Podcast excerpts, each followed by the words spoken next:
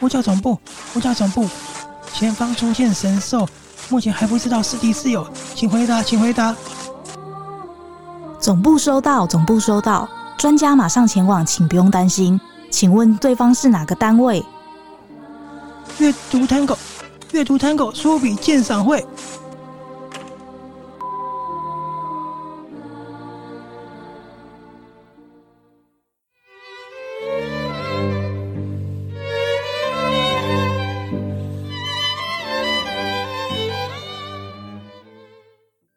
欢迎收听阅读 Tango 书笔鉴赏会，我们是林森林与 Sophia。嗨，大家好。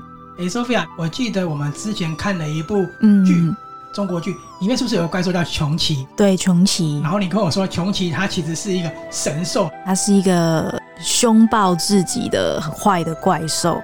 那我就发现了，其实我们看了那么多剧，好像都有出现神兽这样的一个概念在里面呢。嗯，对，就有点像是吉祥物，或是比较讨喜的。对。而且啊，我前阵子看了一部电影，你还说里面怎么会有饕餮，对不对？对，想说怎么会出现在这里，怪怪的。对，那个电影呢，就是张艺谋的《长城》。好，我们都是从电影啊、电玩或者是电视剧里面知道这些神兽或是一些怪物的样貌。那你知不知道，其实他们古书里面记载的样子长什么样吗？嗯，好像只有看过《山海经》里面那个古人画的那个样子，其他的就没有看过。好，我们今天呢要介绍的一本书，它就把。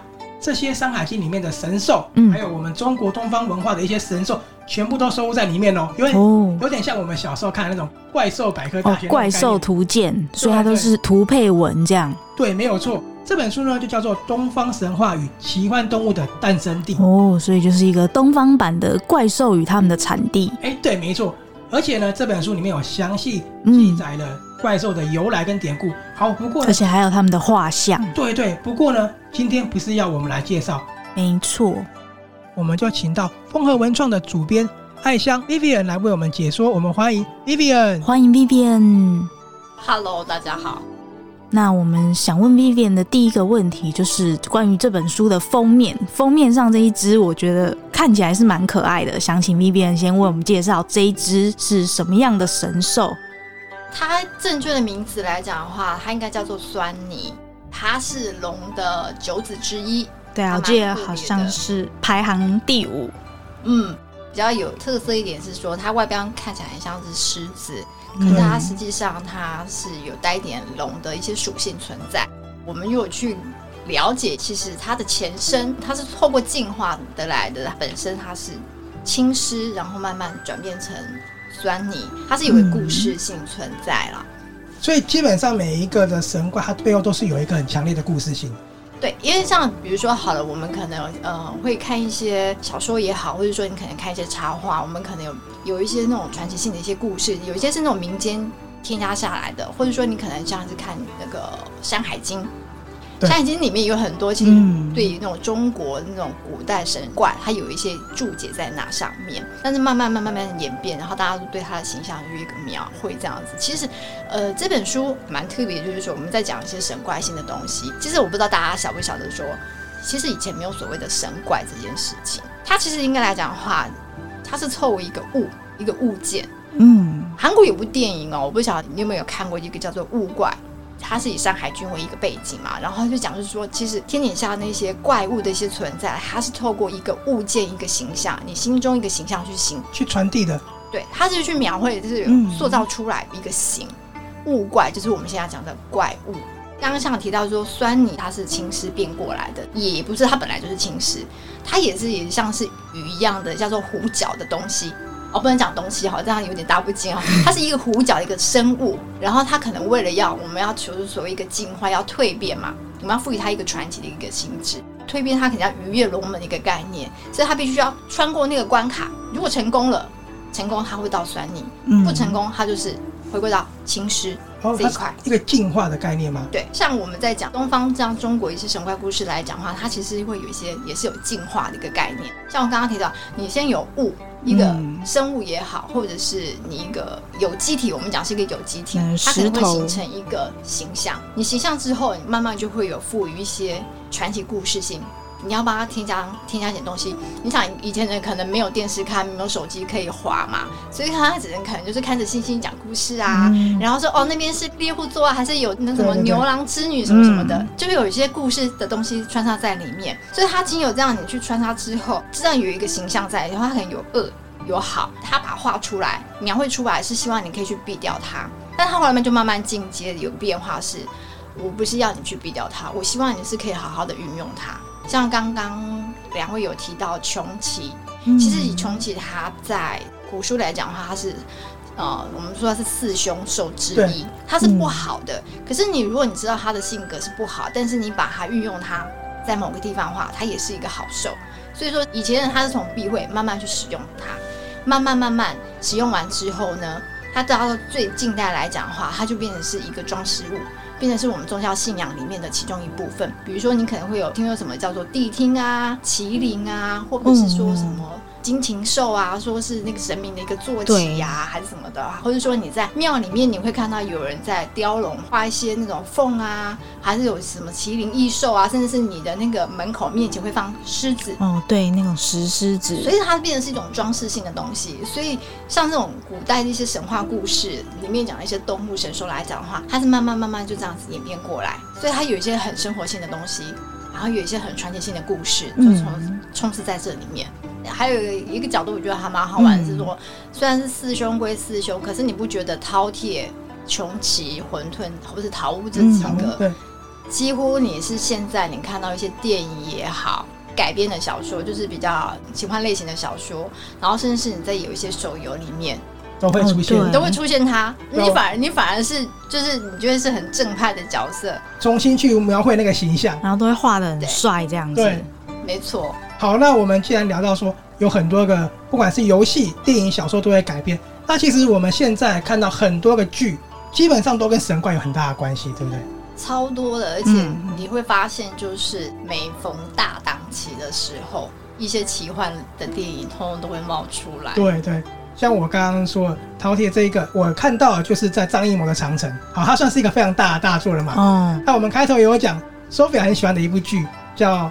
沉香蜜蜜烬如霜嘛，香蜜沉沉烬如霜，它的名字真的太长了，它里面难记，都是一些神话的。这这部你有看过吗？哎、嗯，欸，这部我们只是稍微瞄了一下，没有很特别，嗯、但是听说它也是榜上有名的。对，我当初也是看很多人推荐，然后才好奇看一下，不然本来觉得，哎、欸，这个名字怎么好像很言情的感觉？我觉得啊，为一个男性的观点来看的话，就是他真的把一些神兽拟人化，就男的帅，女的美。然后就有很多那种很让人家可能很感动的爱情故事。对，然后一定都要再转世，再转世，一定要转三世这样子。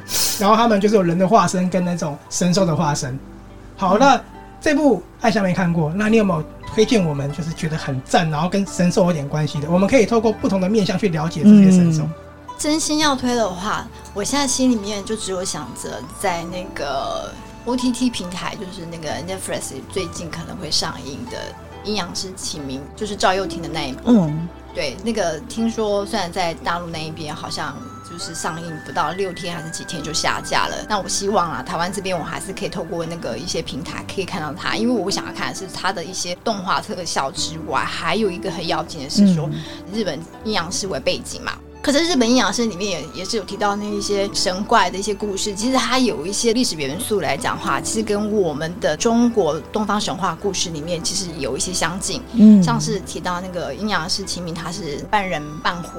嗯，狐狸在我们中国的一些传奇神话也好，它其实还蛮多有意思的一些象征存在，像是九尾狐。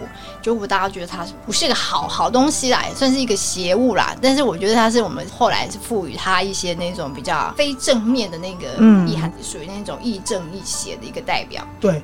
对，那像九尾狐，它有一个故事，我觉得还蛮特别的是，当初大禹治水的时候，他其实有娶了一个涂山氏的一个女生，就是当他的太太。那听说这个他会娶她，也是因为是九尾狐的介绍，这个还蛮好玩的。东山氏的那个祖先先祖，他们是九尾狐。嗯、那九尾狐他有去指的话，他是会有帝王命在的，所以他是有一个很好玩的一个典故在那边。所以说你要说他是很恶的一个东西吗？其实也不会啊，他也是有正的那一面啊。嗯大禹治水，那其实九尾狐也算上古的神兽了。对，九尾狐我想要是那个封神《封神榜》里面的妲己。哦，对，妲己也是。妲己他们说是狐狸精啊，是那个败坏那个、嗯、那个纣王。对，当初他不是上帝为了要惩罚纣王，所以才派了那个妲己过去的嘛？对啊，因为纣王暴虐无道嘛，对不对？对对啊，所以他是派了妲己去去惩罚他。怎么会变成是妲己会是会是恶的？这是存在内心当中一个小小的问号，到现在，然后好像没有一个解答。但是我看完这本书之后，我觉得很多事情就是真的要两面思考，你不能去单想的那、嗯、那一块，就没有一定是坏的或好的这样子。对啊，所以那时候看完就说，哦，其实九尾狐也是有好的，也没有说不好啊。甚至我就翻查一下，就是一些那种民俗记载，听说是在那个西王母、西王母娘娘底下。也有个九尾狐这个吉兽的一个代表，嗯，有好多个电影都有它存在，像那个什么画皮也是九尾狐嘛，嗯、对啊，三生三世十里桃花，我们刚开始在那边聊的，对对对，它里面也是啊，而且它就只是讲说青丘都是狐狸，对啊，狐狸一族这样子，嗯，所以它是有个故事在那边，有个背景在那里的，所以其实我们翻这本书会知道它是有另外一个面向的，对。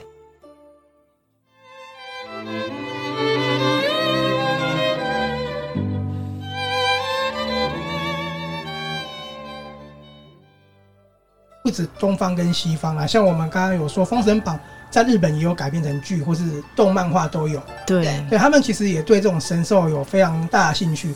然后我自己呢，其实我看了一本书，叫做《千面英雄》。嗯，《千面英雄》它是一个叫 Joseph Campbell，他是一个很有名的美国的一个学者写的书。那这本书其实把所有的神话浓缩在一个书里面，然后告诉你，我们所有看的小说、看的电影，其实我们的故事的基底都是从神话而来的。对，所以其实东西方都是一样，而且你会发现，就是说，你会觉得东方神话好像是一套，西方的神话故事又是一套。但是你仔细再去比较，就是两边的那种历史脉络，你会发现，其实会有一些重叠性的东西在里头。嗯，因为像包含之前我跟一些朋友聊到，就是那个我们讲的凤凰，然后他们肯定会有不死鸟。还有龙也有，但是大家对于龙的那个表现又、嗯、又是不一样。对，我们是吉祥，皇上在用，他们龙可能就是有人要去屠龙或什么，对不对？那种喷火的恶龙。中古世纪有一个像是古诗还是什么叫做《尼伯龙根之歌》，哦，它也是在对也是在屠龙。屠龙。像刚刚你提到说的龙是我们这边那个什么皇帝的象征，嗯、那个其实也是很后面很后面的一个故事。在早期的龙，它也不算是皇帝的那种征兆。欸对，我想到大禹治水那时候也有一条龙是坏的。他的那个龙，我觉得还蛮特别的，就是它是应龙。应龙，你在看一些故事来讲的话，嗯、就说哦，他就是要帮大禹治水嘛。然后他是以前说什么是从皇帝，黄帝大战蚩尤那个时候过来的，然后去帮助大禹去治水还是怎样？但是呢，回过头来，在我们这一本的那个《东方神话与奇幻动物的诞生地》里面，他有特别提到应龙，它是被打造出来的一个神兵利器。他本来是要想当成是那些神仙们、神族们的武器吗？对，第一强大武器。他的那个前身来的是，他是一个叫做亚语吧，那个字真的有点难念。他是亚语，他亚语他本身是个神，他这个神很特别，他是人面蛇身。就是以前古代来讲的话，他们对于神的一些描述，通常都是像蛇、长蛇状的一些那种纹路这样子，有鳞片这样子。对对对。然后因为不知道得罪了。同梯的那个也是神神族的人，然后因为一些嫌隙，所以他就被杀了。嗯，他被砍了头，那旁边就有人把他的身体把他搬走，然后他交给了那个金木水火土的那个武神啊，就是透过一些像炼丹炉一样，把它炼炼炼炼成一个叫应龙，当成是神的武器。结果没有想到那个武器当不成，然后他就去大禹用它来治水。治水。对，可是他的大禹治水其实也也有一段故事，他书里面也有特别提到，我觉得还蛮有意思的是，当初龙族的诞生。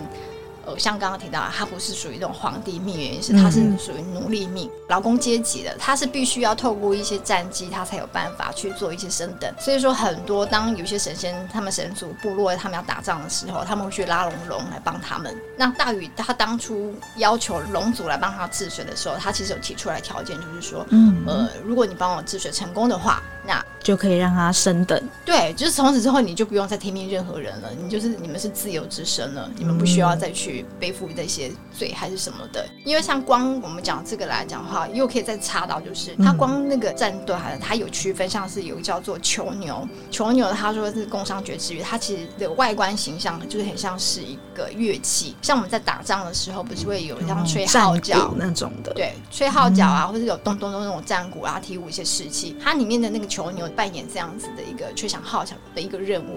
然后甚至有一个叫做也是龙，它叫做朝风。光龙真是很多超多的。他说那个朝风呢，它其实它很会飞高，它飞高要干嘛？就是在打仗的时候，我必须要有人去眺望那个前线的军情还是什么的，嗯、所以他是对。所以说你看那个以前的龙，就是被派了很多各式各样的任务在身上一样。所以最早龙其实就是工具嘛，或是一些武器，神神族的工具，辅佐别人的。对，可是。后来才变成我们讲很高高在上的一个象征，他们一直升等，就是到后面来，他其实是有一点点被转换他的那个形象在，嗯、所以他就是说龙就是跟我们的那个皇帝，就是比较高贵的那个贵族那边是把它画成一个等号。那甚至刚刚提到那个应龙，还很好玩的是，我们讲应龙生剑马，剑马生麒麟，就是应龙他可能就是帮大禹治完水之后，他就消失不见了，嗯、突然有一天他就冒出来，然后是从银河里面冒出来一个叫剑马。剑马另外一种神兽的一个形象，然后这个剑马形象就是我们讲它会出河出图，洛出书，河图就是代表那种我们在讲那个伏羲那个周易里面也会提到这个，其实也是从这边这边都是在衍生出来的，对对对，一个故事，然后像串葡萄一样，就嘣嘣嘣嘣就串了一套，越串越多，就是还蛮还蛮好玩的。对于龙的解释来讲的话，其实你西方有西方的那一派，然后东方有东方那一派，然后就发现哎，两边其实有一些是还蛮还蛮相似的，对。我觉得很有趣哦，东方这种上古神兽，然后你看，像西方也有古希腊神话，嗯，北欧也有北欧的神话，那都有一些雷同的地方。嗯，好，那我们讲到这边，就是说，因为全世界都有，嗯，那我们刚刚有讲剧嘛，剧的话，Vivian 还有没有推荐给我们？有故事，然后有神怪吗？对对，你很喜欢的啊。有一部我觉得还蛮台湾，可能目前还没有办法看到，嗯、但是不晓得是不是可以透过一些什么样的关系、哦、看一下。嗯，这个这个、可以说吧。其实我很想推荐大家去看那个周迅跟陈坤演的《四神令》。四神令，四神，它也是呃手游的那个阴阳师改编过来，因为它里面也是在讲妖的世界。嗯，哎，阴阳师是日本的吗？对，虽然它是日本的，可是你知道它有一些故事剧情，有一些考究是从东方的神话故事里面出来。嗯那如果你不要去看现在的一些比较那种刚上映的电影的话，其实我还是觉得你可以回头去看一些曾经有被拍摄过的，去研究一下也好。我们先不要讲说是不是说真的做的好不好，还是怎么样啦，还是可以去深入探讨一下。对啊，像是那个。乡民骂很惨的徐克的《奇门遁甲》也可以看啊。其实我个人蛮喜欢徐克的电影，因为我觉得他给我的是一种意境，好吧？我们看的是一种意境。嗯、像我觉得他的《蜀山》我也蛮喜欢的。嗯，好，因为刚刚 Vivian 有说，我们不一定要看现代的，可以往前看嘛。对，好，那我推荐《鬼吹灯》，你看过吗？我没，但是我比较想先从小说先看起哦，因为我知道他那一部会很夯的原因是它除了电视剧外，然后它也有电影，据说好像也有漫画。我真的因为我还没有仔细看，版本真蛮多的。它好看的点就是它结合了神怪，然后去探险，就是好了，我讲直接一点，有点像我们东方版的伊丁安纳琼斯。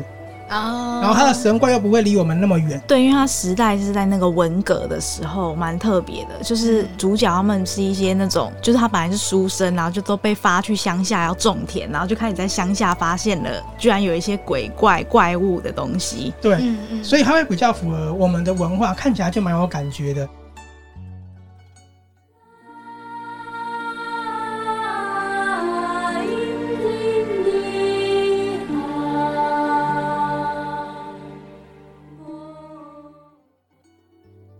影的话，因为神兽我们就不分东方西方，不分国籍，嗯，不分国籍。我先推荐《怪兽葛林戴华的罪行》，里面很多怪兽，那这样算吗？那算啊，那应该是 J.K. 罗琳的另外支系的那个。嗯、其实我连两部电影我全部都有看过，然后它里面有一个呃，就是它第二部的时候，其实有从东方里面截取的一些形象，把它做出来。它、嗯、像是小狮子，又像猫咪，就是后来很温驯像猫咪的那个，它说叫做邹吾。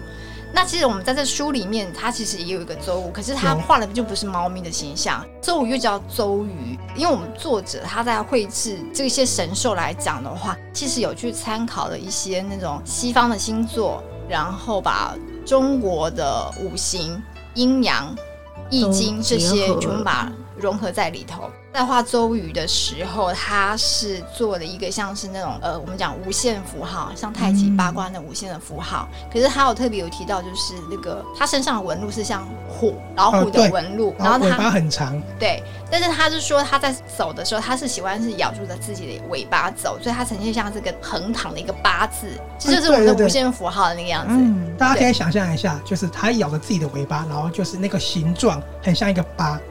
对，那你看它这个形状，你再去对照 J.K. 罗里的那个怪兽的产地那那一部电影的话，其实它两边的描述是有点不太一样的。大家可以去互相去考究一下，说为什么他会想要去画这样子一个形象出来？我觉得还是多多少有一些原因在，是因为大家对于那个周瑜的形象来讲的话，都把它定位是白虎，因为有那个虎的一些纹路。纹路。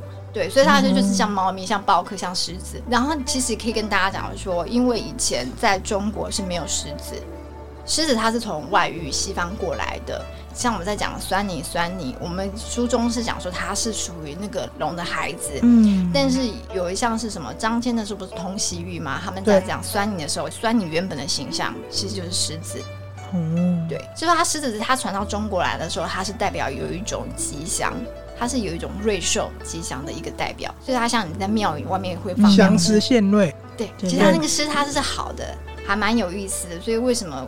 我后来想想说，为什么 J.K. 罗琳他那一部电影他会猫像狮的那个形象？嗯、我觉得或多或少有一些原因存在。那可能跟这个书里面他画的那个形象，我们根据的那个点不同的话，他所绘制出来也是不一样。然后甚至是《周雨海》里面有一个故事哦，还蛮有意思的是，他们说他是不吃活体的，不是活体。然后还有就是说，他如果你不是自然死亡的话，他是不吃的。哦，他是很是有爱心。以前早期有一个叫做鯀。哦，滚治水嘛，然后滚那个失败，他失败原因其实觉得有点可怜，是因为他用错方法，他是先去偷了那个息壤，那个息壤就是你知道一丁点土，嗯，然后他就可以制造大量的土，然后把它叠成是像是山丘，还这样去挡水。可是你治水，你洪患来讲的话，你不能去用去挡，挡是无效的，治水失败，所以变成是很民不聊生，大家就开始怨恨鯀。因为其实那时候滚治水失败，其实他连带影响很多人，嗯、包含是那时候推举他的一些四御重臣，全部也都被刁了一下。所以那个时候，尧舜的尧，尧就说要去拉人出来谢罪一下。嗯、就像我们这边，如果你有官员做错事情的话，你可能就是要有一个下台，还是要干嘛的？要判滚有没有罪？他那时候没有所谓的一个法官啦，他的法官其实就是谢志。谢志也是另外一种神兽，也是一种兽。对，也是这种神兽的代表，然后它是代表一个正义。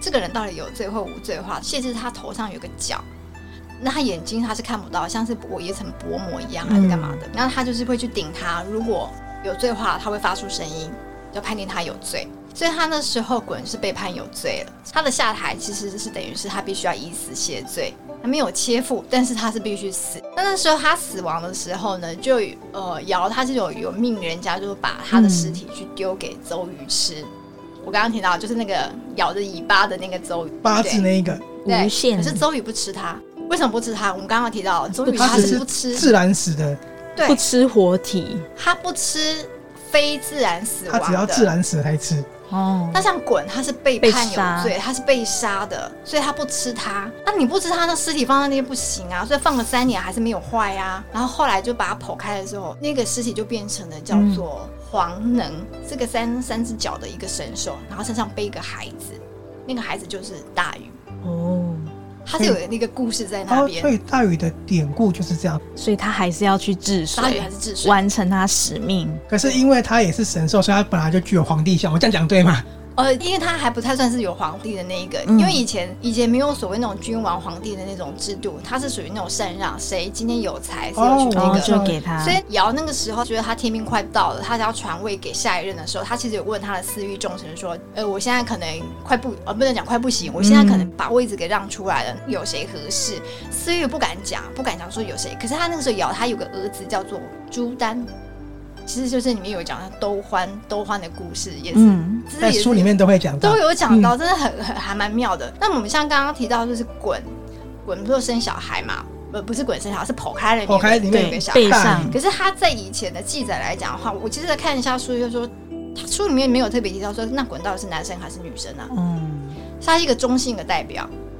因为你如果说以就我们现在生物的生理构造来讲的话，其实应该是雌性，对，雌性会去生小孩，所以有有一派的说法就是说，其实鯀它是女生，她是大禹的母亲。可是我们在书里面的话，因为这个是众说纷纭的一件事情，所以我们把它变成一个中性，它是剖开了她，剖开了尸体而产生了一个黄能背着一个小孩，然后他把小孩丢了。重点是黄能是把小孩给丢了之后，他自己跑去其他地方，那小孩长大就是变成鱼。嗯、那雨呢，本身也是具有一些神性，一些那个奇能，就是它在治水的时候，它会变身变成一只黄熊。天生会背负一些神力，嗯、就是治水，你必须要去搬石头啊，去挖渠道还是什么的。所以它有一连串很有意思的故事。你光一个邹语，你可以变出好多不一样的一些奇幻故事出来。我好奇一件事哦，是不是其实上古神兽大部分都是没有明确的雄雌？有些是有，有些是没有的。嗯、那像呃，比如说我们讲凤凰好了，其实大家都很知道，凤凰凤凰它并不是一生出来就是有凤凰，它是先有黄鸟。才会诞生所谓的一个凤，然后包含了你看到有一些神兽来讲的话，它不是自然生，它可能是透过一些上次我们讲的，嗯，做一个祭坛做法才会衍生出来。你像看那个，其实。就是像在西方来的，西方我们不是有一些那种像梅林啊，他们不是会用一些什么魔法师梅林召唤术这样子？对，可是他们召唤之前，他可能要有什么什么材料啊，还是什么把它加进去啊，你就会才能诞生出一样东西出来。嗯、我们在中国的一些神兽来讲的话，它也是透过有一些法。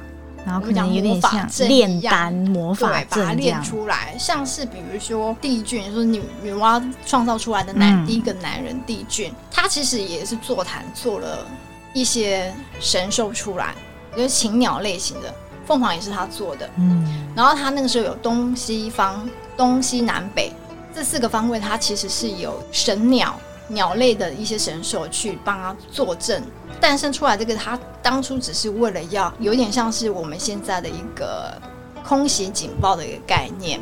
就是我们比如说手机，你我们不是常常说地震的时候，会当然会通知你说那个什么什么地方发生什么地震还是什么什么的，然后演变出来就是什么呃那个某某电信可能是被边缘化，没有收到这个讯息还是怎么样。其实那时候帝俊他在做这些祭坛的时候，他用神鸟去诞生新的神鸟，那这些神鸟是他被赋予一个命。责任就是说，你必须帮我去镇守这四方，你必须要去帮我去监视一些事情。嗯、当有一些灾厄要发生的时候，你必须要去做一个示警的一个动作。哦，原来如此。好，因为我们刚刚为什么聊到这个部分呢？就是因为从 J.K. 罗琳的那个小说里面，我们有看到东方的神兽的影子，嗯、是很相似的。所以我就一直觉得说，其实我自己在看那些西方的作家在写神兽的时候，他们一定是有参考我们东方的作品，甚至搞不好有些作家。还有读过《山海经》，他们都做过研究才资料，对，才这样子做的。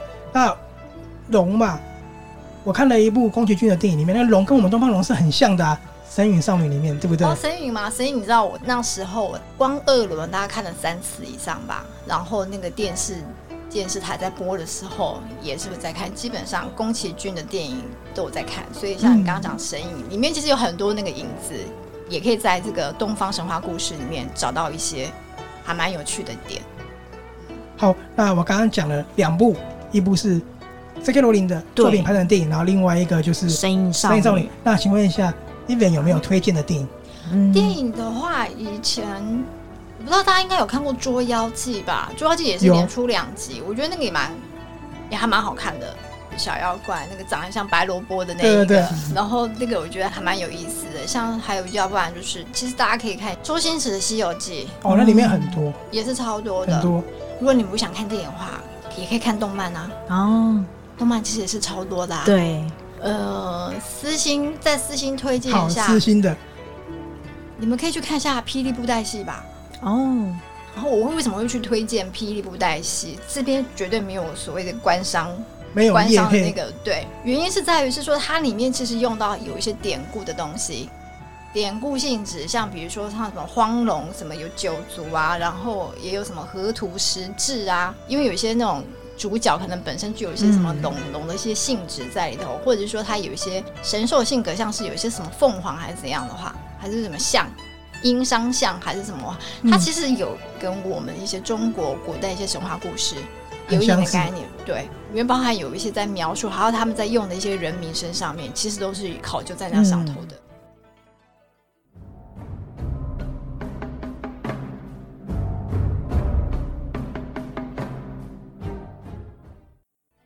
好，我很喜欢卫斯理。啊，卫斯理他是科幻，可是里面有很多东方传奇色彩，甚至他们去寻宝的时候，嗯、有些都是跟神兽有关系的。可能他们要看风水，然后去一些像那种古墓的地方。对，然后里面可能就是会说，不能碰什么禁忌啊，然后这个神像啊，嗯、这个石像是来自于什么典故的。卫斯理，我觉得会有一些机关那种。对，我很喜欢，所以我觉得东方神话与奇幻动物的诞生地，会让我完全知道说，哎，真实的那个原型长什么样子。然后原型它又有什么典故？然后跟我们看的作品是不是相同的，或者是说他们有做一些改编？就其实去了解这些都蛮有趣的。对。然后我要讲另外一个呢，好，可能关系有点远，它是哥吉拉。可是大家不要小看哥吉拉哦，哥吉拉国宝级的神兽。日本其实早期的神话比较单一，没有那么多东西。那他们在后来战后之后要找一个所谓的心灵寄托的时候，他们创造了哥吉拉。然后哥吉拉呢，可能有些人觉得说啊，就是一个恐龙，然后穿布袋在打。从大恐龙嘛，嗯，后来说他们是护国神兽，重要。摩斯拉也是对他们来讲就是一个神兽。他们其实摩斯拉是像蝴蝶会飞的那一只，对，就是我以为它是鹅哎，哦，好像是鹅，这是鹅吧？对，其实日本人等于是把他们可能原本没有的那种神话故事，嗯、然后吸收了，不管是东方西方，像他们的一些情怀，创造出了一个哥吉拉，透过电影来呈现说对整个国家的贡献。比如说，他们造梦什么危机的时候，是哥吉拉帮，就会从海里克服啊，对对对，是这样子的，所以称为是国宝。后来正宗哥吉拉上映的时候，入围了日本奥斯卡超多奖项。其实我有个朋友，他非常喜欢日本的文化，嗯、然后他也还蛮推崇。应该是他从日本的漫画，然后到哥吉拉，他什么东西都看。嗯、他对哥吉拉来讲的话，像是神一般的一个崇拜。所以他当他知道那个好莱坞要翻拍那个哥吉拉电影的时候，他其实有点嗤之以鼻，他觉得是有点去诋毁掉，嗯，诋毁掉他那个哥吉拉原本应该被赋予的那个哲学的意义。我就觉得还蛮不错，因为你讲那个哥吉拉，其实我有看，后来连带就是好莱坞在他翻拍的时候，我再回头去看那个日本他们自己的正宗哥吉拉的时候，你就觉得说那种故事情节，觉得日本那边真的是描述的比较好。嗯，对，就是一个上古神兽。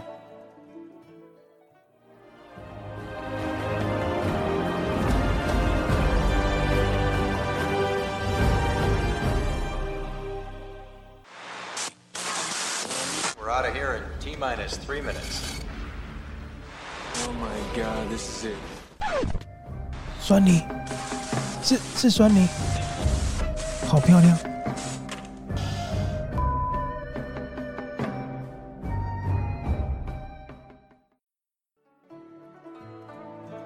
好，我们刚刚讲了那么多是有关于别的作品去看到的，那我们现在回过来看这一本真正的。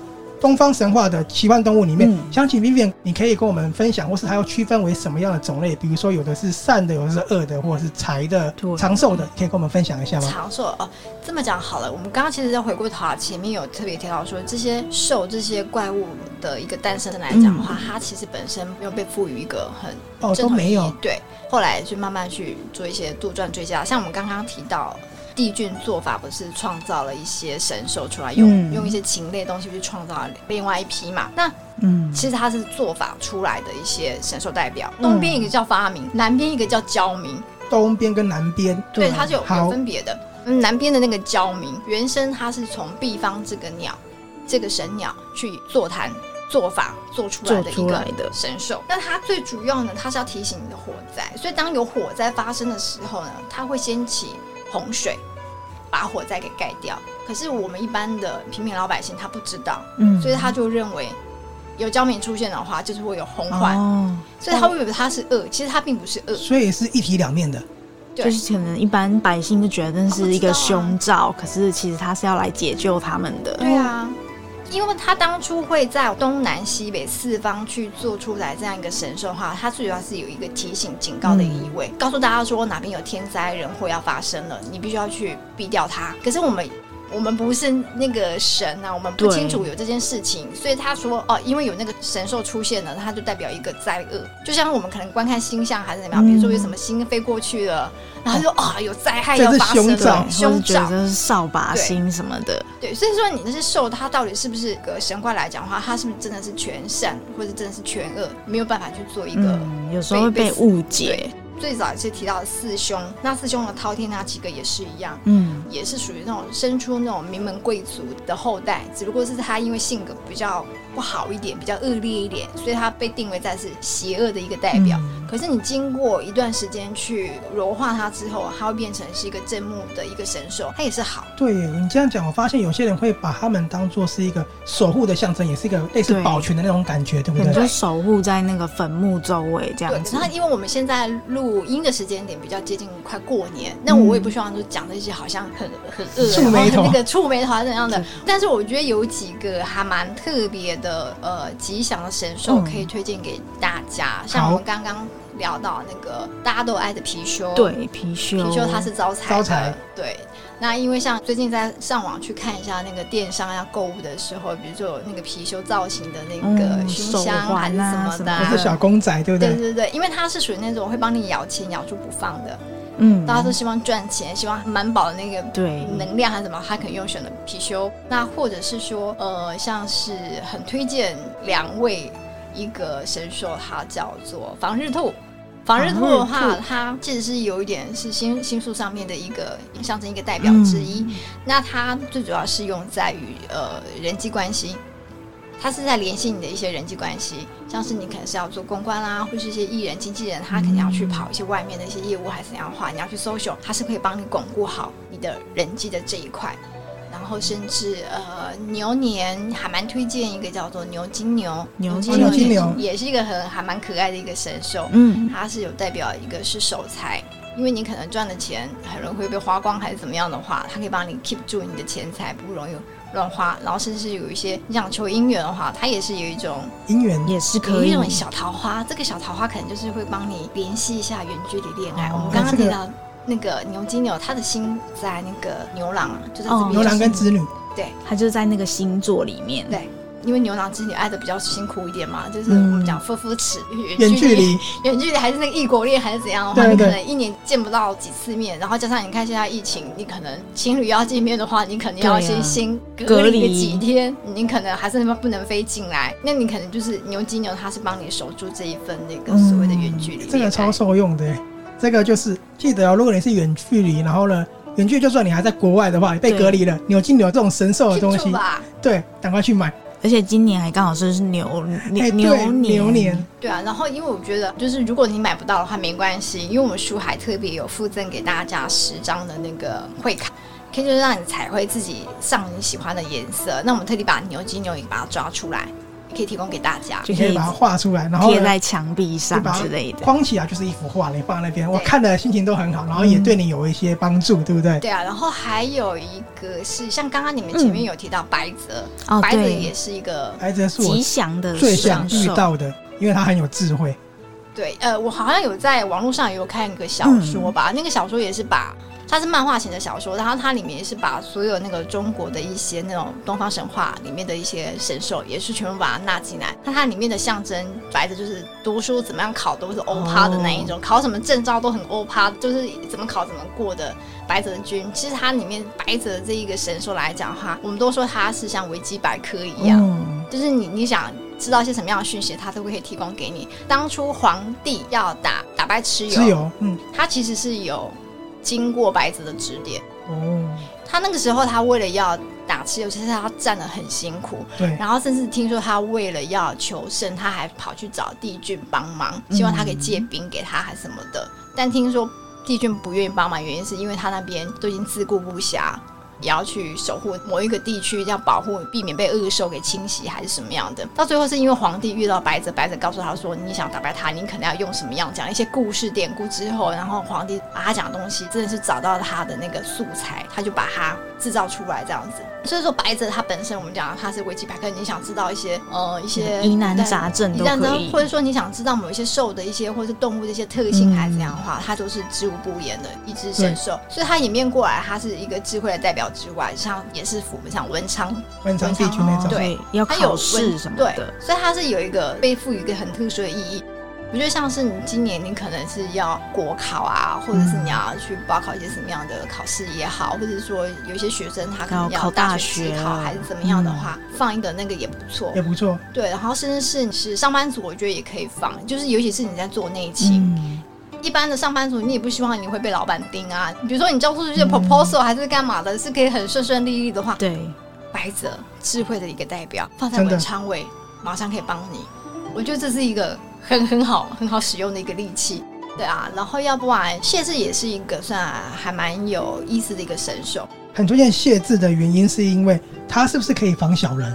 对，它是一个公正不阿的一个代表。你看以前、嗯、法官就算是即便判人家有罪还是无罪，你必须要有证据啊。可是以前没有 CSI 啊，他没有办法财政啊，也没有办法去验 DNA 啊，嗯、也没有那个 CCTV 去帮你去去看一些。没错，这些市政什么的，他是就是透过谢字，嗯，来判定到底有没有犯法。刚刚提到那个滚治水失败，这就是因为谢字去审判了他，嗯、确定他是有罪，所以就是要去碰他的脚，然后他眼睛是看不太见的。对，所以如果你想要防小人的话，嗯，我觉得应该是说人心险恶，你也不晓得会下一刻会发生什么样的事情，对对对，尤其是像比如说你可能是在大公司。大公司你可能斗争会比较多一点，即便你是那种个人工作室，你今天你想要去做什么提案，怎么莫名其妙被踢掉，还是要干嘛的话的，或者说你可能跟谁有一些嫌隙还是怎样的话，我觉得谢之这个防小人，我觉得还蛮受用的。但是我还是必须要提醒一下大家，就是说他虽然可以帮助你防小人，但是别忘记他是公正不阿的形象，你自己本身也不能做坏事，也要为人正直。对对。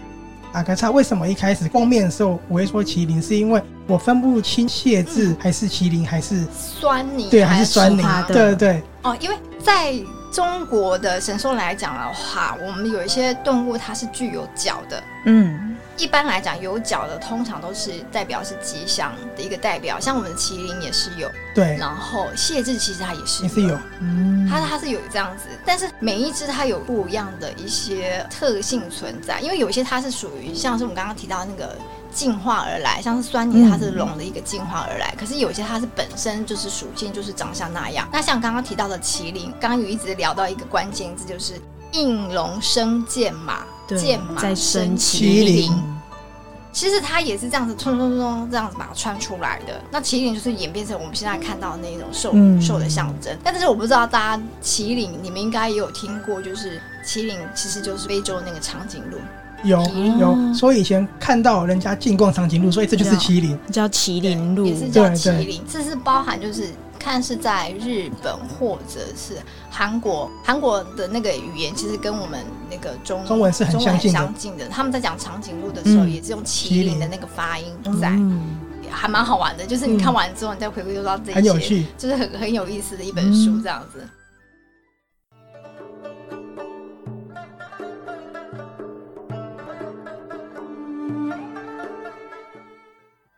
好，所以呢，Vivian 推荐我们，你可以去找放在房间或工作室的话，有牛金牛，有貔貅，有蟹字，嗯，对不对？然后还有白泽兽，对。那我自己最想要的就是白泽，因为我觉得它可以代表的是一个智慧的象征。可是我比较喜欢吃酸泥，真的、哦，超推荐酸泥。嗯，酸泥我会喜欢它，原因是呃，因为它。本身喜欢烟火，喜欢香气的东西，因为那我自己本身呢，我喜欢房间香香香香的哦。嗯、然后听说，因为他喜欢那些比较好闻的一些味道，可以把它留住嘛。那我想说，哎，那我又喜欢家里放一些什么熏香类的东西，嗯、我觉得还蛮适合去对应这件事情的。哎，这样我想到，如果是从事相关工作的，那是不是就蛮适合酸泥的？哦、呃，酸泥来讲的话，它是属于。它的那个瑞兽代表来讲，它是去除一些霉气、一些霉运啊、一些衰事情。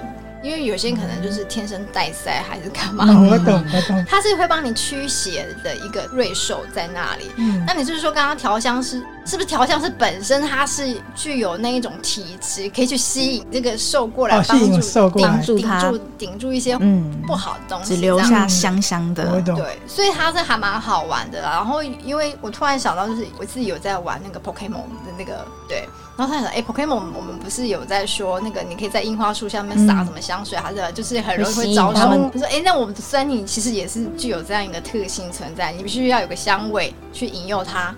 就是在这个地方长期的帮你驻留这样子，最终还蛮有意思的一件事。那 Sophia 你自己呢？最想要、最喜欢哪一个神兽？嗯，我觉得可能也是白泽兽吧。对，我们就觉得白泽兽，它除了智慧之外，看到它就觉得好像一个很善良的一个象征。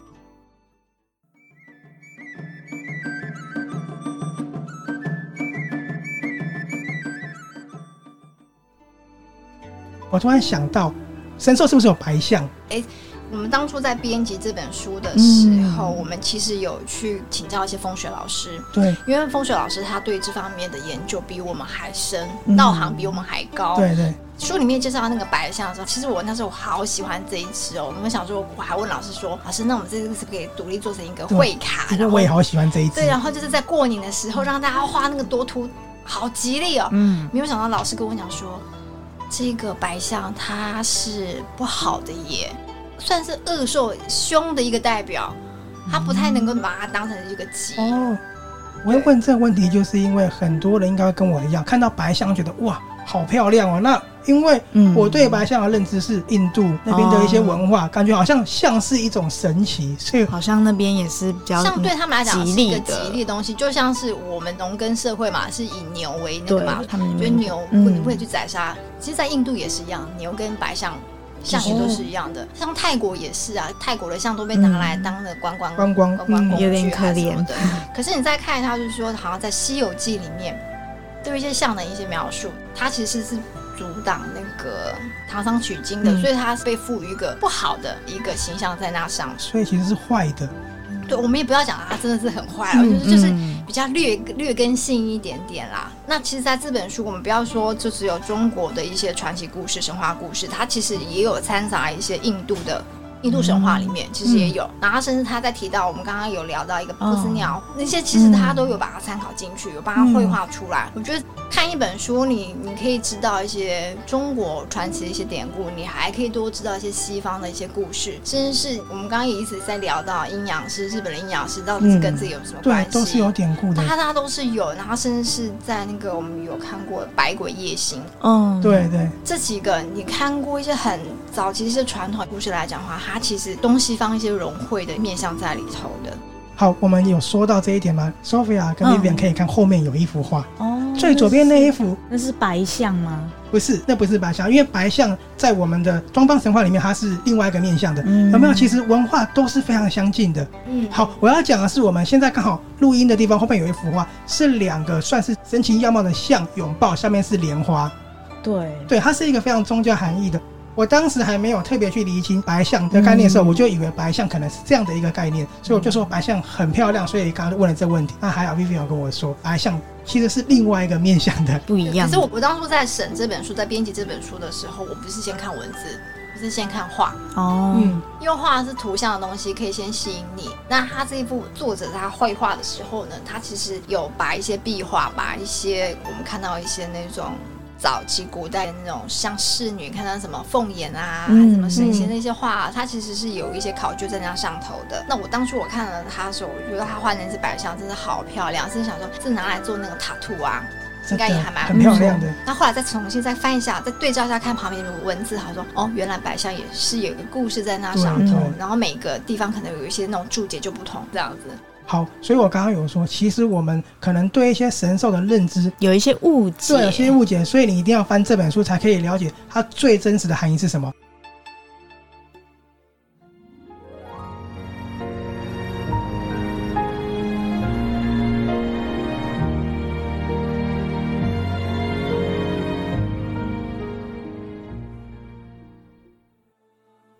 快要进入尾声之前呢，我想再额外问。Vivian 跟 Sophia 一个问题，因为我们看很多戏剧里面都是说，哎、欸，这个人他同时是另外一个兽的化身样貌，或者是我我是火神，我是凤凰，我也是圣灵这样子。好，我想问一个有趣的问题是，如果你们两个都可以成为一个神兽的话，你们自己希望是哪个神兽的化身？我可以是百变兽吗？全部都可以，百变怪。哎、欸，这个答案很棒，都可以，对不对？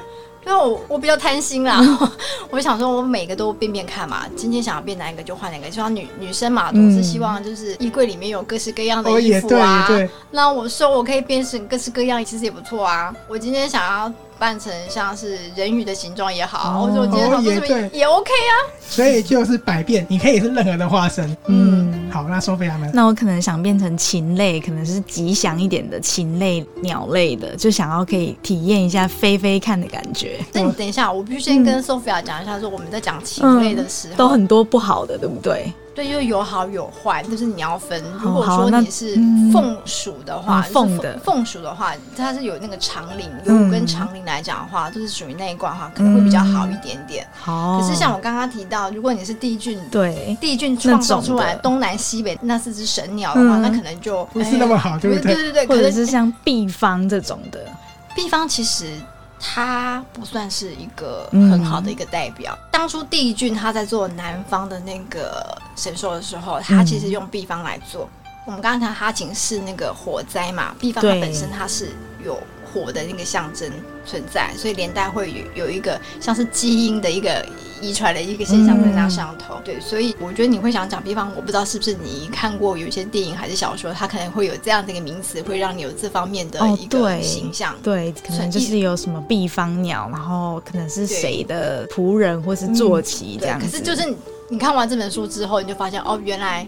原来故事典故是另外一样的，对，是是长成是另外一个那个样子的、嗯、啊。我们不是说它不好，只是说你可能要稍微要慎选一下。对，可能就是如果像你刚刚选的那一个话，我们可能就以后看到 Sophia 来的时候，我们就想说，哦、呃，可能等一下可能会有一个什么样的警报发生了之类的。对，那我可能还是选凤凰属性的会比较安全。好，我要跟你选的是一样的，我也想当凤凰。凤凰算是长寿吗？凤凰它算是一个还蛮吉祥代表，可是它在以前来讲的话，嗯、它算是邮差。哦，邮差好，当邮差也可以，可以 飞。它最主要是就是传递上天跟君王嗯的一些讯息，嗯、就是今天君王皇帝他对上方祈求一些什么样的东西啊，或者说啊，今年希望风调雨顺啊，啊，希望那个肺炎赶紧过去啊、嗯、什么的。哦、我懂。那他就是把这些讯息咚咚咚咚传递给上苍，让他们知道。然后上上可能是什么样指示，他可能就会派凤凰，然后再下来说，跟君王就是可能就传递，嗯、像是这样做梦一样，告诉你说，哎、欸，你你可能要什么，你可能要改什么什么什么，所以有星象。以前不是有专门在看星象的官吗？他就专门在解释这些东西。青天剑，哦，嗯、非常感谢为我解释。那我在好奇一个问题：凤、嗯、凰是真的可以一直重生吗？诶、欸，这边我必须要跟大家讲，就是说，诶、欸，我可以再问一个问题，可以两个一起回答吗？对，我想好奇，凤凰跟朱雀是一样的吗？应该不太一样，好，不一样，好，那我知道了，它是不一样，因为讲朱雀的话，我们可能就是也是一样，会有分四个方位嘛，对对对。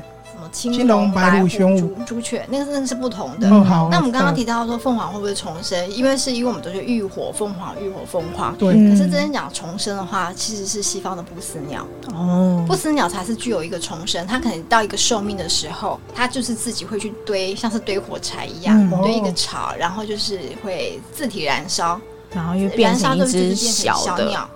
就这是幼雏的一个概念，可是凤凰跟不死鸟是完全不一样的，只不过是说大家把它的形象把它 combine 在一起，连包含我是因为也是看了这本书编审这本书，重新再去审查一些其中一些原有故事，然后再回头看以前我们就喜欢看那个哈利波特那个邓布利多旁边不是也养一只凤凰，他们都是凤凰，但是它凤凰它是也是有浴火。重生那个，后来才知道原来说他不是，他不是真的凤凰，它叫做不死鸟。不死鸟。所以跟大家解释一下，凤凰跟不死鸟是不一样的，而且凤凰是神兽，不死鸟可能不是，也算是哦，也神兽。我刚刚比较惊讶的是，不死鸟很像我们台湾的一个佛教的轮回的感觉，它一直在重生，我觉得蛮有意思的。对，好，那如果你要更多更详尽的一些资讯的话，一定要看这一本书。嗯。